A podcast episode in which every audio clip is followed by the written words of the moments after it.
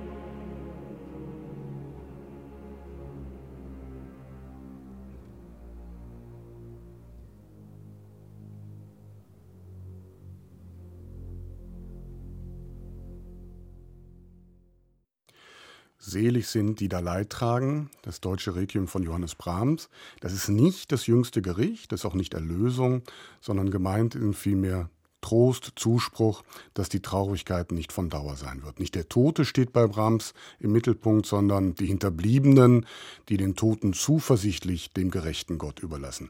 Das ist in ganz, ganz wenigen Worten wohl der entscheidende Unterschied zur üblichen katholischen Totenmesse. Das lateinische Requiem wird gewissermaßen nur noch mitgedacht, wenn überhaupt. Brahms verwendet stattdessen Bibeltexte, die er selbst herausgesucht hat, auf Deutsch um sich auch ganz bewusst von der Liturgie und der musikalischen Konvention hier abzugrenzen. Ein menschliches Requiem hätte Brahms dieses Werk am liebsten genannt, keine Totenmesse, sondern eine musikalische Meditation über den Tod, die Vergänglichkeit, die Auferstehung. Erste Impulse für dieses Werk hat Brahms wohl von Robert Schumann erhalten. In dessen Nachlass nämlich hat man schon die Idee zu einem deutschen Requiem gefunden und unmittelbarer Anlass war dann sicher der Tod der Mutter von Brahms 1865. Da ist Brahms 32 Jahre alt. Das Werk hat es durchaus schwer am Anfang, eben weil jeder Erlösungsgedanke fehlt. Und bei den ersten Aufführungen hat man dann auch gerne entsprechende Bach- oder Händel-Arien mit aufgeführt, um diesen Erlösungsgedanken dann doch irgendwie mit zu bedenken. Also zum Beispiel Erbarme dich aus der Matthäus-Passion wurde da als quasi korrigierende Zugabe gespielt. Am Ende aber war das Requiem der endgültige Durchbruch für Brahms. Das Werk wurde schnell neben die Missa Solemnis von Beethoven oder die H-Moll-Messe von Bach gestellt und damit gehörte Brahms dann wirklich zu den ganz Großen. In seiner letzten Fassung hat das Werk sieben Teile, die symmetrisch angelegt sind. Im Mittelpunkt der Teil, den Brahms später als letzten komponiert hat. Ihr habt nun Traurigkeit, ich will euch trösten, wie eine seine Mutter getröstet hat, heißt es da unter anderem. Das werden wir nachher auch hören. So viel an dieser Stelle zum Stück selbst.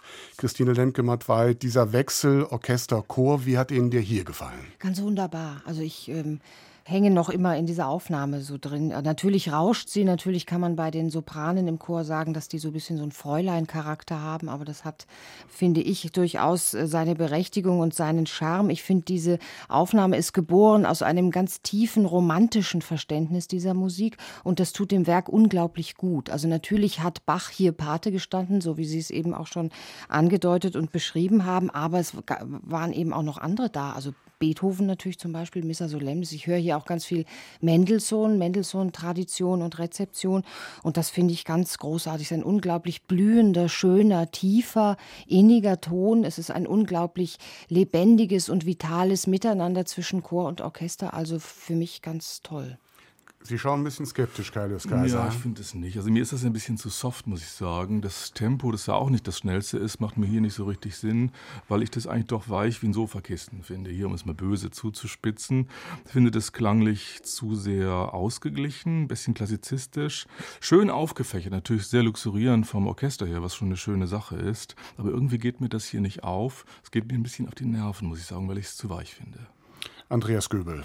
Ich würde sagen, es ist grandios, großartig am Thema vorbei. Das ist jemand, das muss einer sein, der wirklich äh, einen eigenen Klang hat, ihn entfalten kann, schon wie das beginnt. Es hat sofort etwas Atmosphärisches. Es ist ganz vom Klang her gedeckt. Und ähm, Christine Lemke-Mandwey hat ja schon auf die Tradition von Bach, Beethoven, Mendelssohn hingewiesen. Ich würde sagen, äh, das ist jemand, der Sachen dirigiert hat, die auch in eine ganz andere Richtung gehen. Für mich hat das über weite Strecken wie Bruckner geklungen. Das war achte Sinfonie Bruckner, langsamer Satz, von der Dichte her, vom Bass, auch äh, von dieser Homogenität. Es ist ja so, man versteht hier noch viel weniger vom Text, aber das ist eigentlich auch egal, weil dieser Chor in den instrumentalen Gesangklang geradezu einverleibt wird. Also faszinierend, mein Brahms-Bild ist es nicht, aber... Was wäre denn Ihr Brahms-Bild? Ich hätte es gerne ein bisschen aufgefächerter, ein bisschen durchhörbar, weniger so in dieses romantische Eintauchen, weniger in, so in diesem romantischen Wühlend, also weniger diese Wagner-Bruckner-Linie, sondern ganz einfach ein bisschen schlichter, ein bisschen protestantischer. Das heißt, es stört Sie genau das Gleiche, auch was Kaius Kaiser eben moniert hat, dass es zu sehr Sound ist, zu samtig, zu voluminös. Aber nee, es stört mich nicht, das ist es ja mhm. gerade. Äh, wenn ich jetzt mal den Brahms ja, vergesse. Also um die Verwirrung komplett zu machen, ich hätte zum Beispiel gesagt, dass es mir zu wenig Mendelssohn-esque geben, weil es mir zu wenig transparent ist. Und zu, ja, ich würde aber auch sagen, es ist zu Bruckneresk. Es ist unsere Vorstellung des 19. Jahrhunderts. Ich glaube, Brahms war kein Brahmsianer und hatte eine ganz andere Vorstellung von sich selber.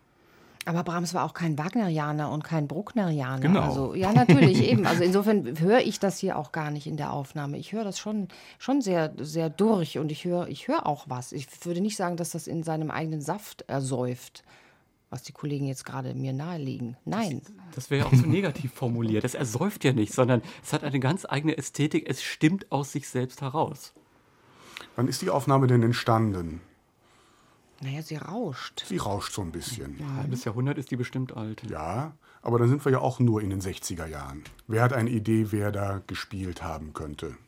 Also vom Einverleiben des Klangs würde es für mich nach Karajan klingen. Würde mich auch nicht wundern. Da haben wir ja vier Aufnahmen Karajan mindestens vier zur Auswahl. gemacht, Es Ja. gibt, glaube ich, niemanden, der es häufiger aufgenommen hat.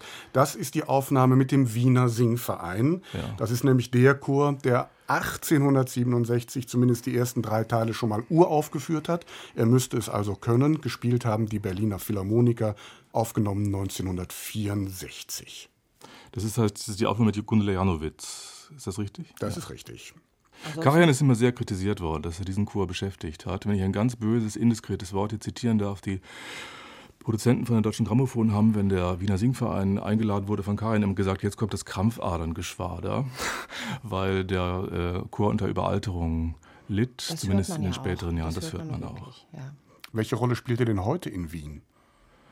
Das ist natürlich eine Institution, eine ganz alteingesessene. Das spielt schon eine Rolle. Es ist ein dort hervorragender Laienchor, der ja nicht zu verachten ist. Ähnlich wie bei uns hier vielleicht der Chor der St. Hedwigs-Kathedrale. Diese Aufnahme gehört ja nun angeblich zu den ganz Großen. Würden wir die da auch weiterhin einordnen? ja. Ich würde sagen, trotz aller Bedenken, ja, weil sie aus sich selbst heraus überzeugt. Schauen Also ich hätte ja auch a priori eine andere Karajan-Aufnahme gewählt, nämlich die alte mit dem Philharmonia-Orchester. Das glaube ich, bilde ich mir ein mit der Schwarzkopf und Hans Hotter. Die Vielleicht kommt die ja noch. vielleicht kommt die ja Der noch. Abend ist ja noch lang und wir hören zum dritten Mal den Eingangschor aus dem deutschen Requiem von Brahms.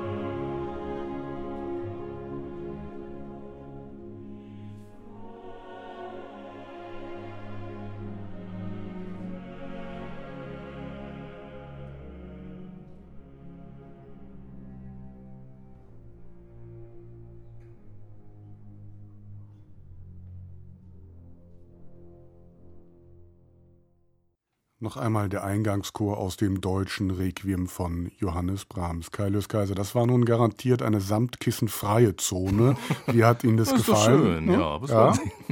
Mir hat es gut gefallen. Also der Chor ist sehr prominent. Ich finde, es hat ein gutes Tempo. Es wirkt, hat für mich eine gewisse Frische. Man hört auch so einen Schuss Madrigal-Tradition da noch drin. Oder Gesualdo oder sowas. Klingt nach vielleicht auch, also jedenfalls nicht nach deutschem schönen Klang. Das ist auch kein deutschsprachiger Chor, würde ich denken. Ich weiß auch nicht, welche Sprache er singt.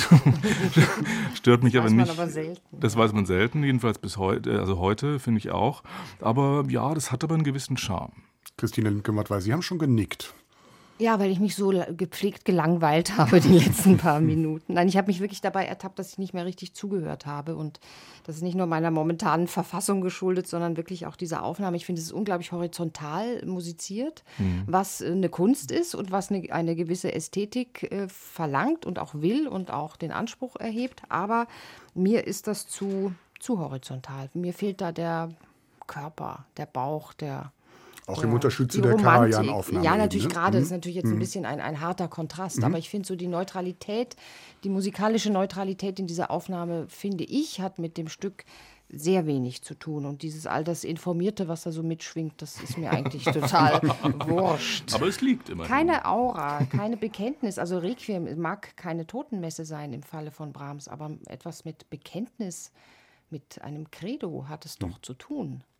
Neutral, Andreas Göbel, geht es auch in Ihre Richtung? Äh, kommt drauf an. Also ich würde Christine Lemke-Matwei recht geben, dass die Spannung nicht gehalten wird, dass also richtige Spannungslöcher entstehen, weil eben auch dann zu wenig von dem Klang bleibt.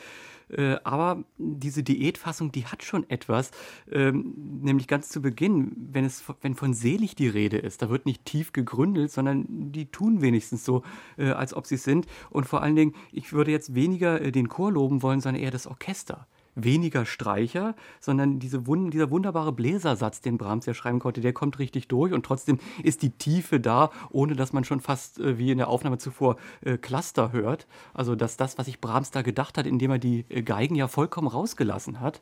Äh, aber es war ihm sicherlich nicht äh, daran gelegen, nun irgendwie so einen äh, Peneretzky äh, Klang zu schaffen, sondern die Harmonie sollte noch hörbar bleiben. Und diese Stimmung gefällt mir sehr gut, aber es ist zu wenig für den ganzen Satz. Gibt es eine Idee? Wer wagt sich nach vorne, wen wir da gehört haben? Wahrscheinlich ganz neu, oder? Relativ. Da muss neu. ich kurz auf meinen Zettel schauen. Die Aufnahme. Also das kann zum Beispiel Gardiner sein. Ja. Oder so. Von 96. Nee, dann, dann, ist es Herrewege. Das ist Herrwege, ja. Herrwege, Philipp Herrwege. Ähm, mit seinen beiden Chören muss man in dem Fall sagen, La Chapelle Royale und Collegium Vocale aus Gent und gespielt hat das Orchestre des Champs-Élysées. Man muss doch sagen, das ist doch durch die Pathosfreiheit, die das hat, eine Alternative immerhin. Das ist ein Angebot. Bringen wir es doch mal auf den Punkt, indem ich frage, welche dieser drei Aufnahmen wollen wir denn mit in die nächste Runde hören, wo wir dann die Nummer drei hören wollen? Die Nummer drei ist ja mit Bariton und bei der Karajan-Aufnahme hätten wir immerhin Eberhard Wächter. Das deute ich jetzt mal ein. Ist ein Argument. Ja für die Karajan-Aufnahme. Christine Lemke-Mattwey brauche ich Na, nicht ich zu brauche fragen. dazu gar nichts zu sagen, natürlich nicht. Ich bin sehr Und einverstanden. Damit ist Lewis Kaiser schon überstimmt. Nee, ich habe dir dazu gestanden. Auch, auch Kajan. Na, wunderbar. Wächter. Dann helle Einigkeit. Und wir hören die Nummer drei. Herr, lehre mich doch, dass ein Ende mit mir haben muss.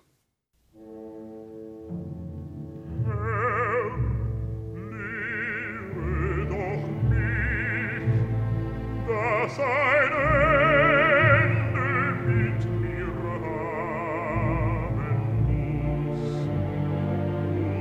Leben ein Ziel hat.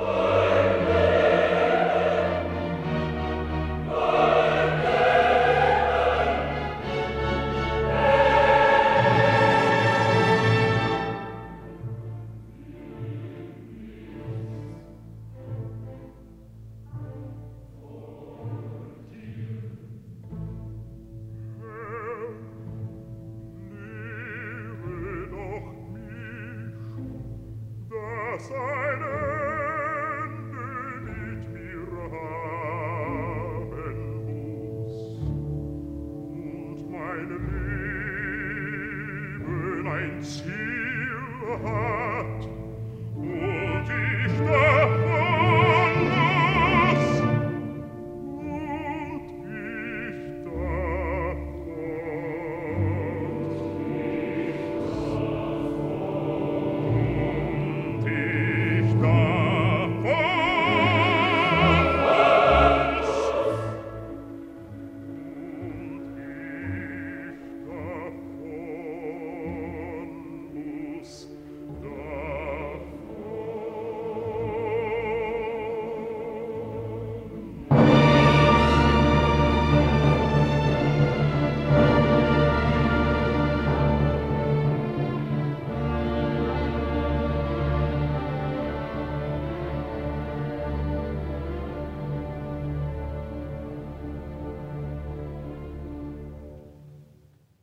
blenden wir uns aus aus der Nummer 3 des deutschen Regiums von Johannes Brahms. Christine Lemke-Matwei, das war sicher nicht neutral, aber hat es Ihnen auch gefallen?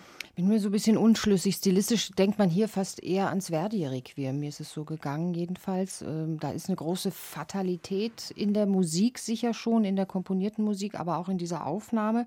Und das ist bestimmt gewollt. Ich bin nicht, nicht sehr glücklich mit der mit der aufnahmetechnischen Choreografie. Also der Sänger ist schon irre im Vordergrund, wahnsinnig im Vordergrund. Ich glaube nicht, dass das so geschrieben und gemeint ist. Der Chor, vom Chor höre ich eigentlich fast nichts. Vom, man versteht ihn auch kaum. Man versteht, ja, geht. Sicher kein deutschsprachiger Sänger, was, da, was hinzukommt. Also ich glaube, es ist ein bisschen am Rande eines Missverständnisses. Ich nehme das mal als Skepsis. Andreas Göbel, wie geht es Ihnen? Ja, die ganze Sache lebt ja äh, von dem Sänger. Alles andere ist eigentlich nicht der Rede wert. Das geht natürlich vollkommen am Geist dieses Satzes vorbei. Dieses Responsorial, dieser Wechsel zwischen Solo und Chor, äh, der ist hier äh, wirklich äh, gar nicht mehr gegeben. Dass der Sänger großartig ist, äh, steht außer Frage. Herrliche Diktion und man merkt, er macht fast eine kleine Opernszene draus am Beginn. Wirklich die tragische Figur, die hier auch getröstet werden muss, aber eher so eine Figur, so wie ein Wagnerscher Holländer Engländer und äh, der sich dann auch mal äh, aufbäumt, der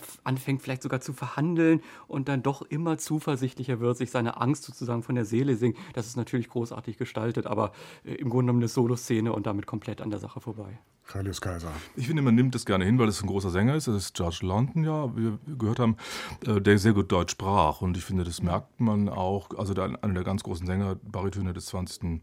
Jahrhunderts. Der Chor spielt keine Rolle, ja, würde ich auch äh, bekritteln. Aber ich würde doch finden, dass es hier keine Fatalität ist, die daraus spricht, sondern ich höre eigentlich eher eine Mozart-ähnliche Zuversicht daraus, die auch fast ein bisschen äh, dominant, prädominant ist, vielleicht ein bisschen gar zu viel davon. Aber ich finde es doch interessant, weil man sehen sehen kann, wie anders so alte Aufnahmen plötzlich dann doch nochmal wieder auf so eine Sache zugehen. Weil so eine Deutung habe ich in den letzten 20 Jahren bei uns überhaupt nie gehört. Wo man, also wo man denken würde, ja, ja, wo man doch denken würde, äh, davon äh, hat, hat man gelernt, was davon zu lernen ist. Das kann man auch ohne weiteres reproduzieren. Aber ich bin erstaunt, dass dann doch eben alte Aufnahmen nochmal ganz andere Wege gehen. Woran haben Sie George London erkannt? Am Timbre. Man kennt ihn heute kaum mehr. Woran liegt das? Ist er so weit aus dem Blick geraten? Also er hat sehr früh aufgehört ja. aufgrund mhm. einer Krankheit. Ja, also er war in Wien, war ein, ein Superstar. Ich würde sagen, in äh, Sänger-affinen Kreisen kennt man ihn schon noch als ja, ganz auch die Salz, vielen Salzburger ja. Mozart-Aufnahmen, da ja, spielt er ja riesige Rollen. Also ich finde, finde schon, dass Bedeutendster Wotan neben Hans Hotter auf Schallplatte, ganz großartig, ja, am Giovanni, am Fortas, ja. Hören wir mal, wer in der nächsten Aufnahme singt.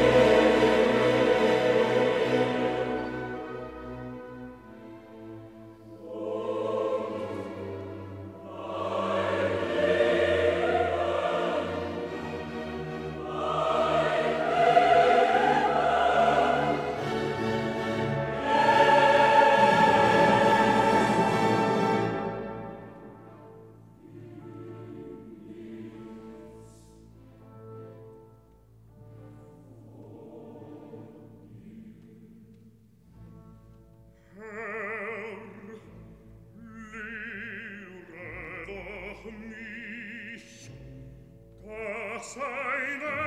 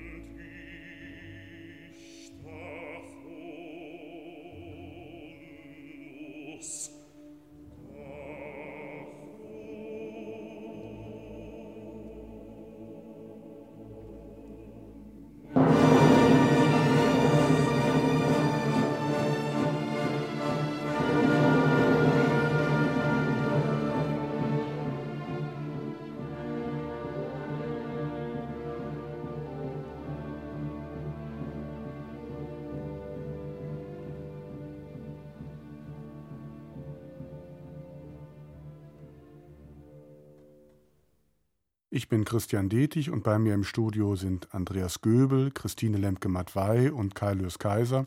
Und gemeinsam hören wir das deutsche Requiem von Johannes Brahms. Andreas Göbel, wie hat Ihnen dieser Sänger, wie hat Ihnen diese Aufnahme gefallen?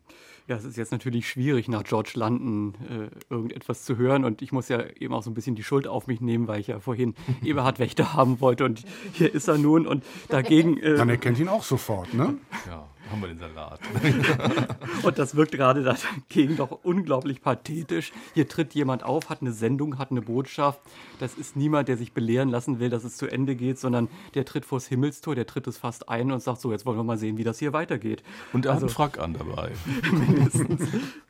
Ebert Wächter ist bereits enttarnt. Dann sage ich gleich, welche Aufnahme wir gehört haben, nämlich die wieder mit dem Wiener Singverein, der hier von Reinhold Schmidt einstudiert wurde, die Berliner Philharmoniker unter Herbert von Karajan. Christine Lemke-Matwei, wie hat Ihnen das gefallen? Ja, ich habe so einen kleinen Eberhard Wächter-Schaden, weil wenn ich den Namen höre, dann muss ich immer dran denken, wie er in der Münchner Otto Schenk Fledermaus-Inszenierung so schön auf dem Kopf stehen konnte und das Publikum jedes Mal nur durch diesen Kopfstand äh, zu Begeisterungsstürmen hinriss und da konnte er schon lange, lange, lange nicht mehr singen. Und auch hier, die Stimme war nie besonders schön. Er ist natürlich ein Opernsänger, das hört man sehr deutlich. Es ist sehr, sehr szenisch, sehr dramatisch gestaltet, wo es eigentlich äh, die Dramatik eher doch nach innen gehörte und nicht so nach außen äh, ge gezeigt. Das äh, kann einem, glaube ich, nicht so richtig gefallen. Ich finde auch so dieses Licht- und Schattenspiel im Orchester und in der gesamten Aufnahme gefällt mir nach wie vor sehr gut. Aber Bekenntnis ist auch da in dieser Aufnahme, auch bei Wächter, oder? Ich glaube, ja, das hat man ihm, glaube ich, gesagt. Und mhm. Ja, ja, ja, genau. Es ist ein Opernsänger, der sich diese, diesen Part sehr wohl zu eigen macht, aber das kommt nicht von innen. George London, glaube ich, musste sich nur irgendwo hinstellen und den Mund aufmachen und das war alles Bekenntnis der Welt, ja. Diese Gabe hat Wächter nicht, das hat er nie gehabt und ähm, er ist auch, glaube ich, nicht so intelligent gewesen, so osmotisch begabt gewesen, das so an sich zu ziehen.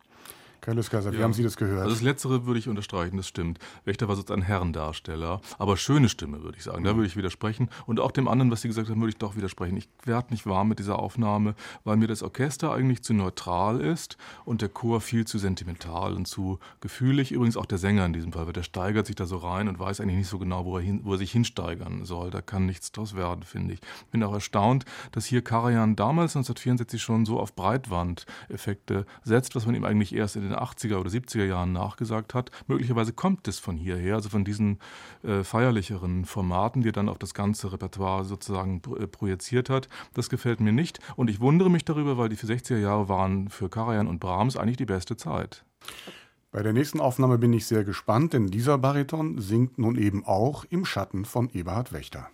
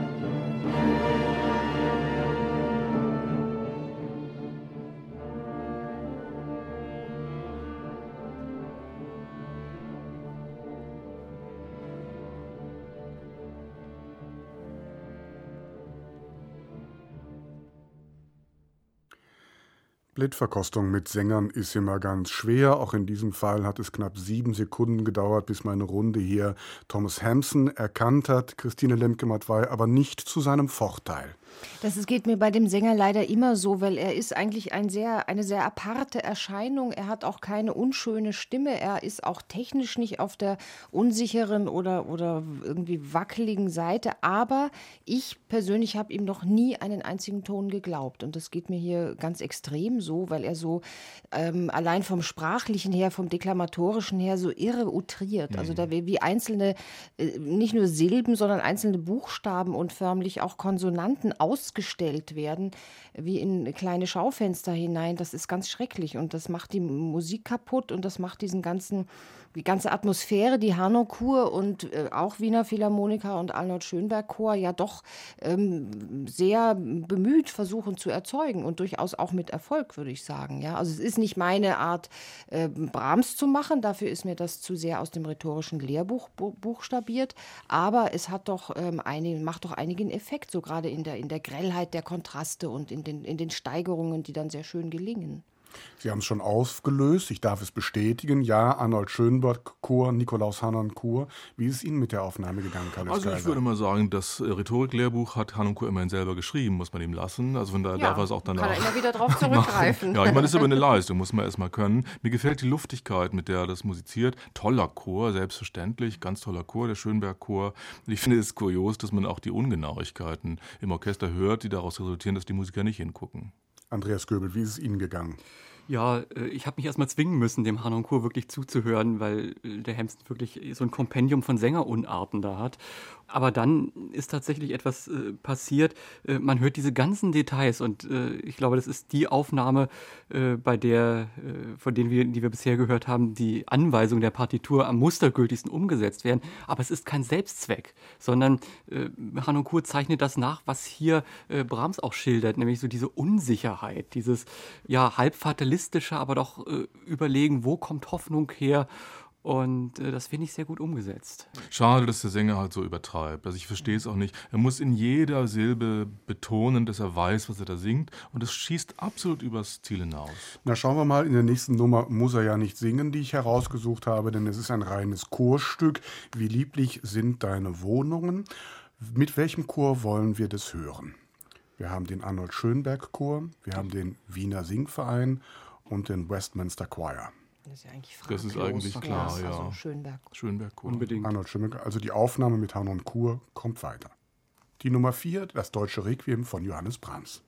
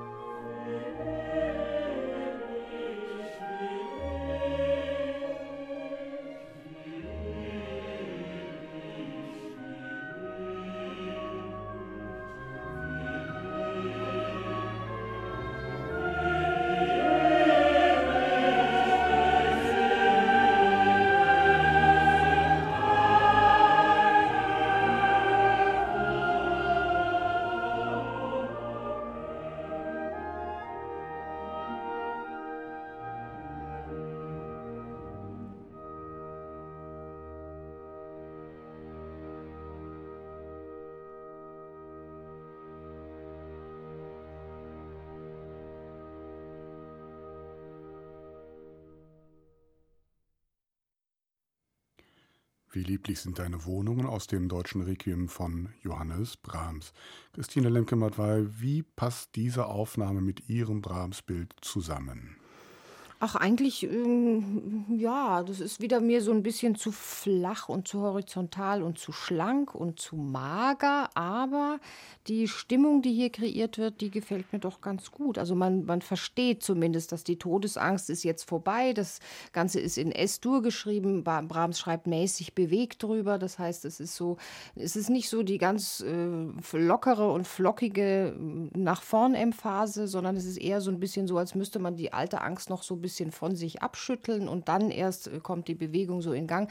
Das ist hier alles, glaube ich, sehr genau befolgt und sehr schön auch ausgeführt. Es ist so ein bisschen charakterarm, aber vielleicht liegt das auch an dem Satz. Andreas Göbel, Sie runzeln die Stirn. Ja, genau befolgt würde ich unterstreichen, aber wenn so die Wohnungen aussehen, möchte ich da nicht hin. Es ist wirklich langweilig und es ist farblos, dünn und äh, blutleer. Also äh, ich ärgere mich äh, richtig gehend darüber. Und ich muss ehrlich gestehen, ich ärgere mich schon so lange, wie diese Aufnahme äh, auf dem Markt ist, äh, denn das ist diese preisgekrönte Aufnahme mit dem Rundfunkchor und den Berliner Philharmonikern. Und ich habe von Anfang an nicht verstanden, warum das gerade ausgezeichnet werden musste, gerade wo der Rundfunkchor so ein wunderbarer Chor ist. Man hört ja auch wirklich die Leichtigkeit und wie flexibel diese Stimmen geführt werden, aber der macht nichts draus. Und Simon Rattle, der dirigiert dirigiert so, wie er leider äh, mitunter auch dirigiert, manches richtig gut gearbeitet, aber anderes lässt er dann wieder äh, äh ganz außen vor. Flöten und Oboen, diese Einsätze, die doch äh, eine Atmosphäre schaffen, die kommen so nebenbei. Also eine Aufnahme, die mir überhaupt nicht gefällt. Der Rundfunkchor Berlin, die Berliner Philharmoniker, Simon Rattle, Kaius Kaiser, tun Sie mir doch den Gefallen, retten Sie diese Aufnahme. ja, das fällt mir nicht schwer. Also mir geht das Herz auf bei der Qualität des Chores, bei dem man natürlich sagen muss, er hat mehrere Aufnahmen davon gemacht, auch noch unter Nagano hatte das Werk eingespielt und Janowski glaube ich auch. Also das heißt, wir hätten noch Alternativen hier. Mir gefällt aber schon das Leichte daran, das innerlich Bewegte, mit dem es vielleicht ein bisschen zu weit treibt. Das ist vielleicht ein bisschen zu easygoing, würde ich denken. Man hört auch sozusagen die Transparenzberechnung heraus. Ist alles sehr schön durchhörbar, aber es ist natürlich auch ein abgekartetes Spiel sozusagen. Wogegen ich aber nichts habe, ich meine es nicht unbedingt negativ, weil es ist ein bisschen Hokuspokus. Wir haben es mit einem Kunstwerk zu tun und nicht mit einem Heiligenschein. Von daher würde ich eigentlich eher für diese Aufnahme sein, zumindest in dem Sinne, als mir, wie gesagt, das Herz aufgeht, wenn ich es höre.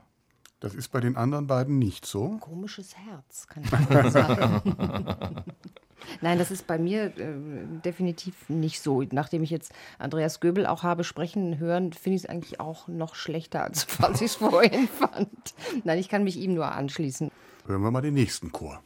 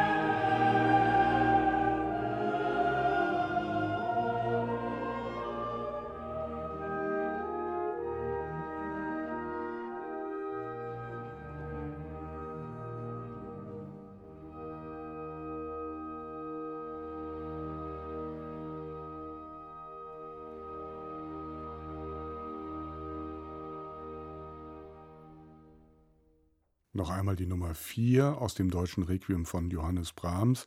Carlos Kaiser, wie hat Ihnen der Chor gefallen? Hm. Wenn sie nicht mit dem Taschentuch vom Mund singen würden, würden sie mir noch besser gefallen. also man versteht nicht so richtig, was da gesungen wird. Das würde ich doch bemängeln. Es wird auch kein Wert darauf gelegt. Und überhaupt finde ich das Ganze zu mild. Das wirkt alles so bestäubt, ausgeglichen. Es ist auch ein altmodischeres Klangbild, was das Orchester anbetrifft. Sehr geigenselig. Es wirkt eigentlich wie ein durchsichtiger gemachter Karajan. Also nicht Karajan, aber jemand danach, der da angeknüpft hat und ein bisschen was Neues, ein bisschen frischen Wind reinbringen wollte, aber es ist, ist zu wenig. Andreas Göbel. Ja, auch nicht ganz überzeugend würde ich Kai Lewis Kaiser recht geben. Der Chor hat mir eigentlich gar nicht gefallen.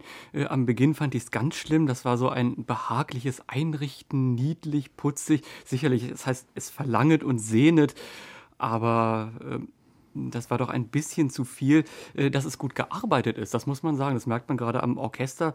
Ähm, gerade diese dialogischen Partien. Hier hat man die Tenorstimmen und die erste Violine, die hört man dazu. Man hört also Details, auf die man sonst gar nicht kommen würde. Ein Hornabgang, äh, der aus dem langsamen Satz von Beethovens 9. Sinfonie entlehnt zu sein scheint. Also man hört hier richtig, wie sich Brahms langsam mit solchen Raffinessen an seine erste Sinfonie ranarbeitet.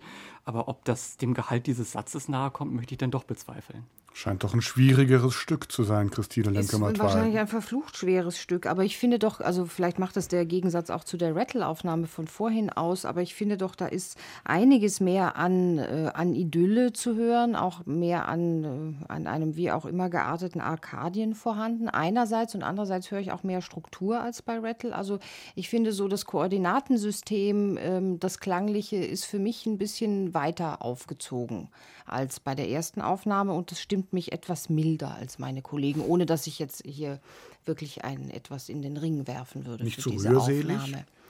Rührselig? Mhm. Am Beginn ja. Aber vielleicht liegt es auch daran, dass man sich dann einhört. Das ist ja auch der Kontrast. Wir haben das relativ flotte Tempo von Rattle noch im Ohr Okay, und das wirkt dann doch immer ein bisschen betulich. Aber es hat eine schöne Flüssigkeit, das würde ich zum Es Beispiel auch fließt dann, sagen. wenn es Ja, mal ja. fließt, dann fließt es. Ja. Wer hat denn eine Idee, wer da gesungen haben könnte? Vom Orchester würde ich auch sagen, das ist Harnoncourt. Andere Meinungen? Mich wundert der Chor ein bisschen, aber Also das glaube ich nicht, ehrlich gesagt. Andreas Göbel hat recht, das ist die Hahn- und Kur-Aufnahme, das ist der Arnold Schönberg-Chor und das sind die Wiener Philharmoniker. Wenn das jetzt die Uraufführung gewesen wäre, wäre das doch eigentlich eine Idealbesetzung gewesen, oder? Warum? Warum? Das passt doch alles so schön zusammen. Ja, der Chor hat ja auch einen fabelhaften Ruf. Er kann ja auch wirklich sehr gut sein. Er war ja auch vorhin sehr gut. Ich Vorhin weiß nicht, was dazwischen gelobt, ja. passiert ist. In den Nein, Himmel gelobt haben wir ihn etwas. sogar. Äh, Geleitet von Erwin Ordner, sollte man vielleicht an Ja. der Stelle nochmal deutlich Ja. sagen. Natürlich, die haben ein sehr, Chor, die ne? haben ein sehr solistisches Bewusstsein, die Sänger, die sich Mhm. zu diesem Chor versammeln. Und vielleicht ist es auch das, was einen hier so ein bisschen stört. Oder das ist so ein bisschen, ähm, ja, dass man so meint, man hört mehr die Gebeine des Chores als irgendwie den Chor selbst. Es, es versammelt sich nicht richtig. Es macht nicht, äh, ja, es macht zu wenig Klangkörper. Etwas ratlos. Was ja nicht schadet, weil Rat haben wir ja weiterhin mit der nächsten Aufnahme.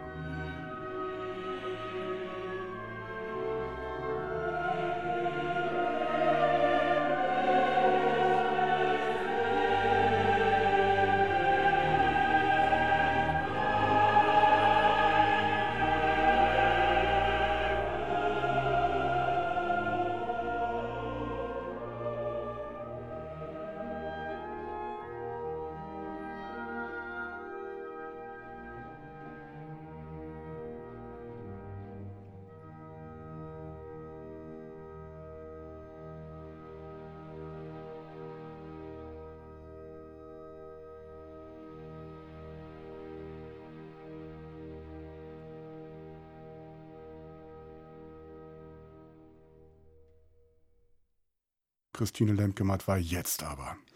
Jetzt aber ja, ähm, da ist er ja wieder mein Brahms, kann ich nur sagen. Ähm, da ist sehr viel äh, Leidenschaft und ähm, inneres Bewegtsein am Werk, würde ich denken. Der, das Haus, in dem diese Wohnungen liegen, ist ein sehr großes Haus und äh, es wird sehr viel Raum ausgemessen. Da ist viel Raum in dieser Musik. Da, man traut sich auch eine gewisse Größe und gewisse Dimensionen zu, die wir bislang, glaube ich, mit diesem Satz oder in diesem Satz noch nicht gehört haben. Es gibt aber auch dann immer viele schöne Details, die einen ähm, erfreuen. Also die Streicherakzente zum Beispiel bei, bei Leib und Seele sind mir aufgefallen. Oder auch ähm, ja, äh, manche so Begleitfiguren im Orchester sind dann doch sehr, sehr prägnant und sehr präzise. Also mir, mir gefällt das gut. Kaius Kaiser, wie gefällt Ihnen das Haus? Also ich könnte mal polemisch dagegenhalten, in diesem Haus ist ein Streichelzoo untergebracht, weil es so streichelzart ist. Ein Meer von Geigen, was auch sehr schön ist, aber eben auch sehr zärtlich ist.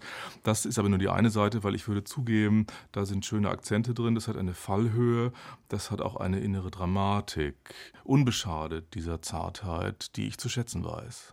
Andreas Göbel ich würde sagen, wenn Idylle, dann so. Also das andere hat mich doch ratlos äh, äh, gelassen. Aber das ist wirklich eine echte Empfindung. Das lullt trotzdem aber auch nicht ein. Und vor allen Dingen, die Qualität stimmt ja. Vor allen Dingen im Orchester. Was ist das für ein Legato? Was sind das für ja, gediegene Pizzicati? Und die Akzente sind auch keine Backpfeifen oder äh, gehobener Zeigefinger. Streicher, Bläser im Einklang. Beim Chor könnte man noch ansatzweise sagen, naja, es ist kein deutscher Chor, das hört man und die Textverständlichkeit ist auch kaum vorhanden. Aber was die in der Dynamik machen, wie die Crescendi einheitlich äh, gestaltet werden, also auch äh, wirklich im Detail, wie Christine Lemke-Matwei gesagt hat, äh, der Neuanfang, noch eine Spur leiser, aber eben auch nicht äh, so nach, nach dem Motto, Herr Lehrer, ich weiß was. Und der Höhepunkt nicht hölzern, das federt. Also so lasse ich mir Wellness wirklich gefallen.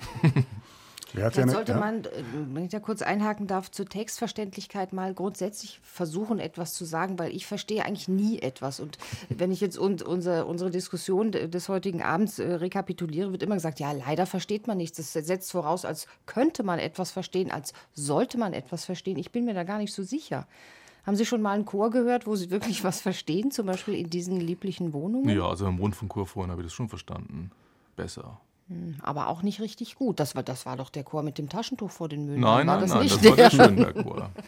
Wir haben aber auch diskutiert, ah, das ist ein, ein fremdsprachiger Chor. Spielt das eigentlich eine Rolle, muttersprachlich Deutsch? Ja, das meinte ich eben mhm. mit der Frage, nein, wenn ich eh nichts verstehe, dann ist es, ist es wurscht. Ja. Sobald wir es rausfinden, spielt es schon irgendwie eine Rolle, würde ich mhm. denken. Ne? Man hört es dann doch ja. irgendwie. Ne? Ja, ja. Wir sind ein wenig weggekommen von dieser, wie ich herausgehört habe, sehr schönen Aufnahme. Wer hat denn eine Idee, wer da musiziert haben könnte? Alles, was Sie gesagt haben, stimmt insbesondere für den Dirigenten. Ich würde sagen, das können viele sein. Das kann so mhm. Blomstedt sein, mhm. Tenstedt, so die Richtung. Gergier vielleicht? Nein, diese beiden, diese drei sind es nicht. Schon mal nicht. Mhm. Wenn ich vom Streicherlegato ausgehe, bleibt eigentlich wieder nur Claudio Abado. Andreas Göbel hat recht, das ist die Aufnahme mit Claudio Abado. Gesungen hat der schwedische Rundfunkchor, hier verstärkt durch den Erik Eriksen Kammerchor. Erik Eriksen, das ist der Gründer des schwedischen Rundfunkchors, der Leiter nach dem Krieg gewesen. Berliner Philharmoniker haben gespielt. Wir haben jetzt die schöne Aufgabe, einen dieser drei Chöre mit in die nächste und letzte Runde zu nehmen. Deutsches Requiem für Sopran, Bariton, Chor und Orchester heißt es offiziell. Es gibt aber nur eine Nummer für Sopran, nämlich die nachkomponierte Nummer 5 und die wollen wir nun gleich hören. Ihr habt nun Traurigkeit. Welche dieser drei Aufnahmen nehmen wir mit in Also das heißt, wir haben jetzt die Auswahl zwischen Cheryl Studer bei Abado, Genia Kühnmeier, bei Harnoncourt und Dorothea Röschmann bei Simon. Diese Auswahl haben wir nur, wenn Sie alle Aufnahmen auswendig gelernt haben. Ich würde sagen, wir haben die Wahl zwischen dem Arnold Schönberg Chor, dem Berliner Rundfunkchor und dem schwedischen Rundfunkchor. Ja, dann muss man natürlich die Schweden nehmen, nach dem, was wir jetzt gerade. Ja, ich, ich bin auch am neugierigsten darauf, muss ich ja. sagen. Ihr habt nun Traurigkeit, die Nummer 5.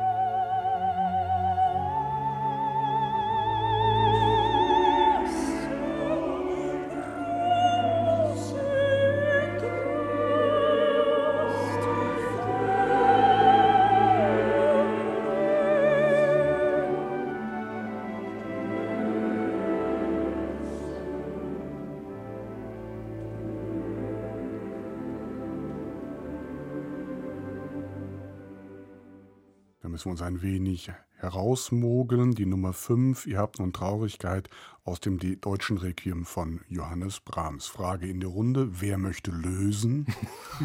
das können wir unisono machen. ja, Elisabeth Schwarzkopf natürlich. Wenn ich das verraten darf, Christine Lemke-Matt, weil als die Aufnahme eben lief, haben Sie spontan gesagt, immer die ollen Kamellen. Gefällt Ihnen denn diese Aufnahme?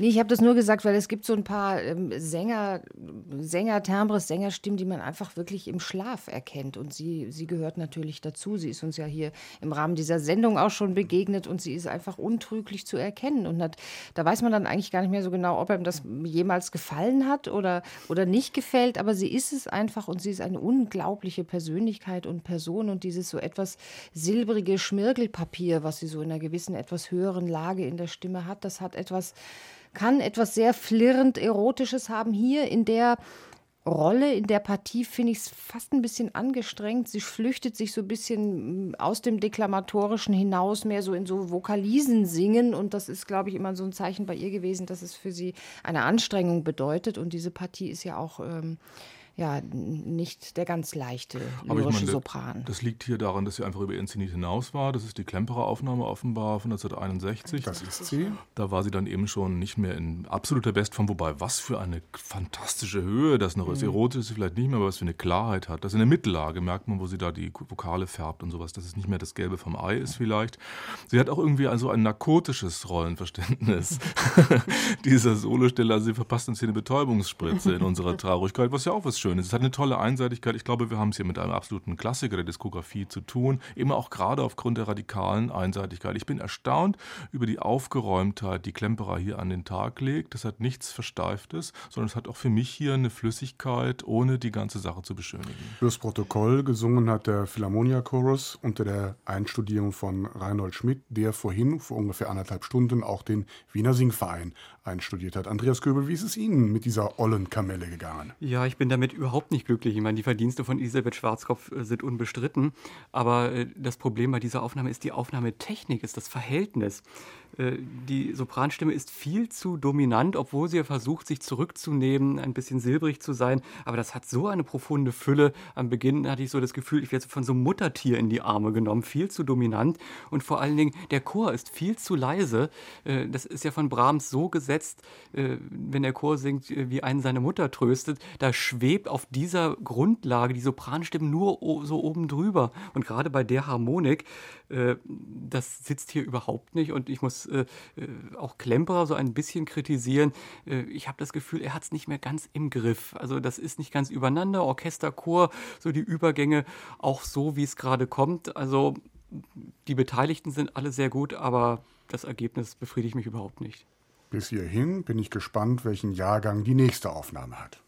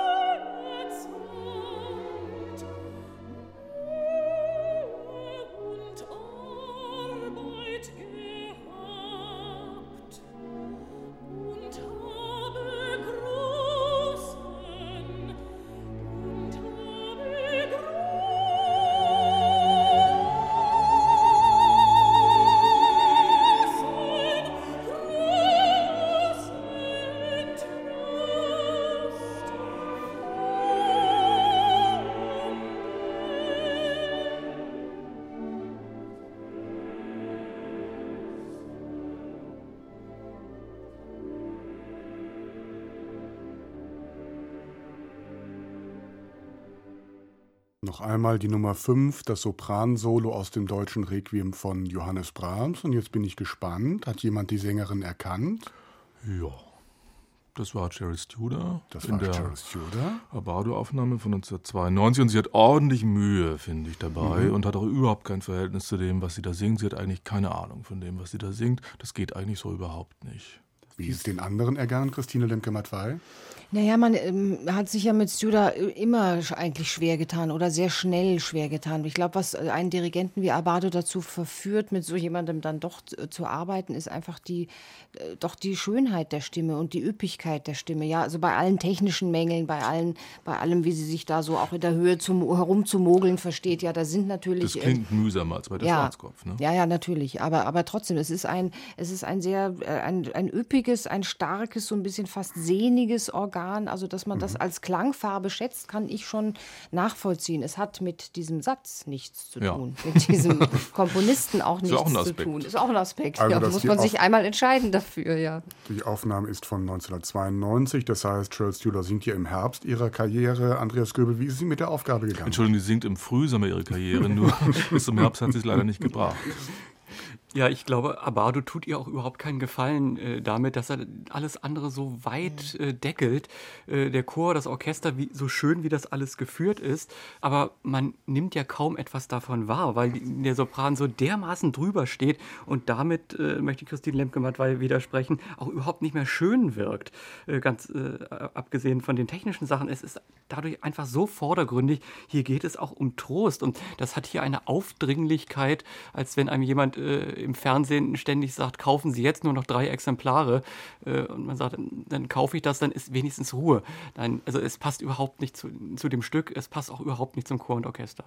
Ich finde auch, dass der Chor hier überhaupt nicht kommuniziert mit Ja, dem Orchester. Das wird ist so abgenommen. vorhanden, Der ja. ist eigentlich nicht viel. Das ist also so al fresco. Ich meine, Abado galt ja, muss man leider deutlich sagen, als ein schlechter Chordirigent. Er hat nicht gearbeitet mit dem Chor, auch gar nicht Blickkontakt gehalten, nicht oftmals. ja. Ja, er hat es so abgenommen, wie es ihm angeboten wurde. Und der schwedische Kammerchor von Erik Eriksson und da, so, das galt als einer der besten, damals es überhaupt Ja, gab. Von daher waren es vielseitigsten gute, Chöre auch. natürlich gute Startbedingungen. Aber trotzdem bleibt es natürlich auch ein bisschen stecken auf diese Weise. Gustav Jörtwis hat hier den Chor einstudiert. Eben, Christine Lemke-Matwei, haben Sie gesagt, da ist es wieder mein Brahms-Bild. Trifft zumindest auf diese Nummer hier wohl nicht zu. Dann lassen wir diesen Satz mal weg aus meinem Dann lassen wir diesen. Satz weg und sind Wir, gespannt machen, wir bilden die Fox-Ausgabe. und sind gespannt auf die nächste Sängerjahreszeit.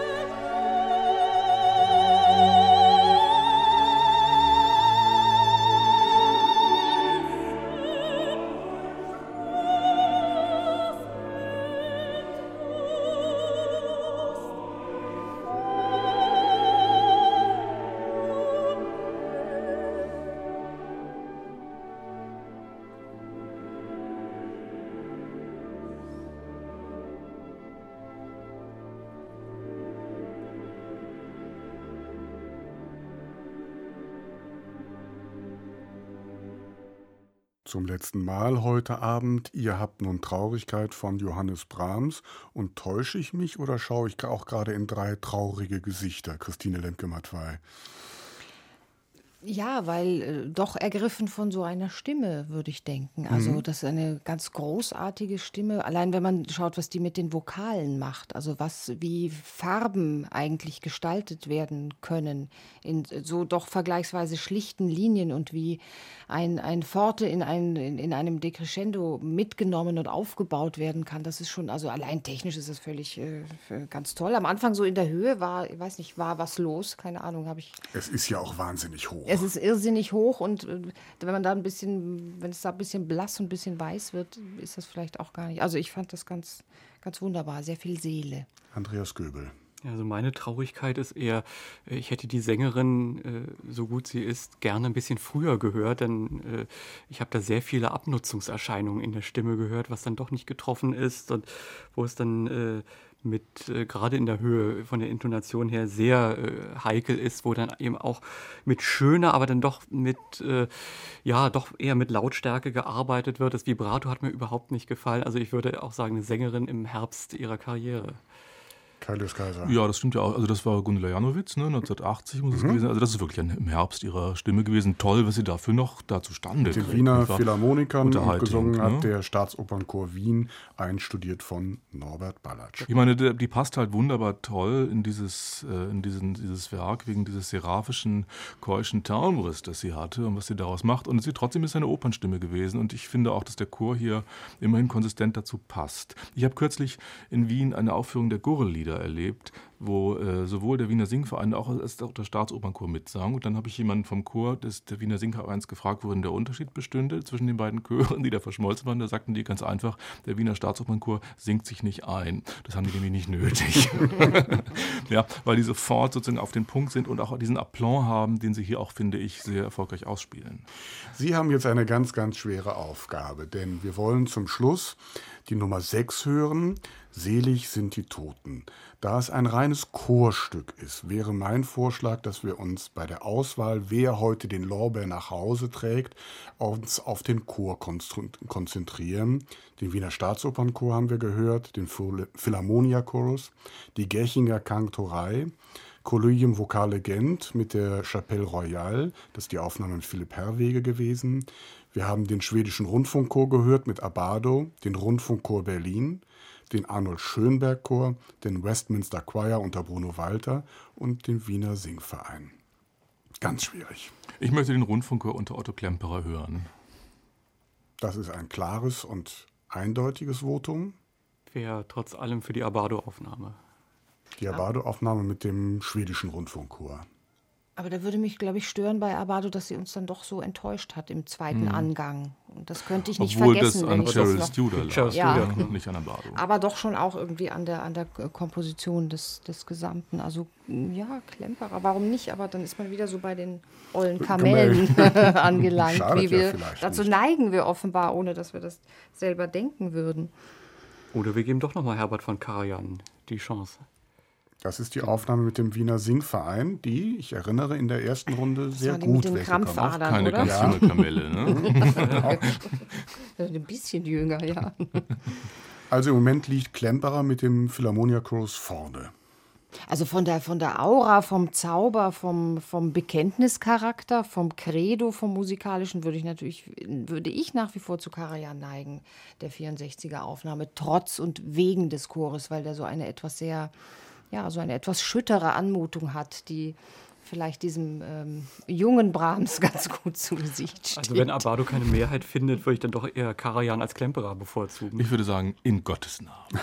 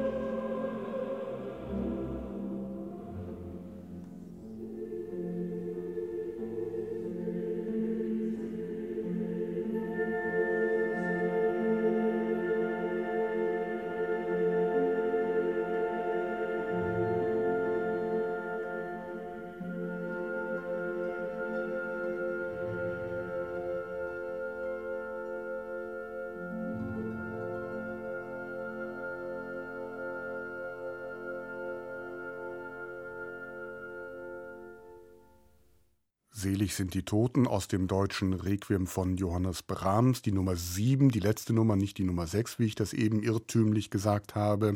In der Aufnahme, die meine Gäste heute Abend herausgesucht haben, wir haben den Wiener Singverein gehört, die Berliner Philharmoniker, das alles unter der Leitung von Herbert von Karajan, eine Aufnahme, die im Mai 1964 entstanden ist. Mein Name ist Christian Detig und ich bedanke mich ganz herzlich bei meinem Rateteam Christine Lemke-Matwei, Andreas Göbel und Kai Lürs Kaiser. Sie hören uns, ganz einfach zu merken, immer am ersten Freitag im Monat. Einen schönen Abend.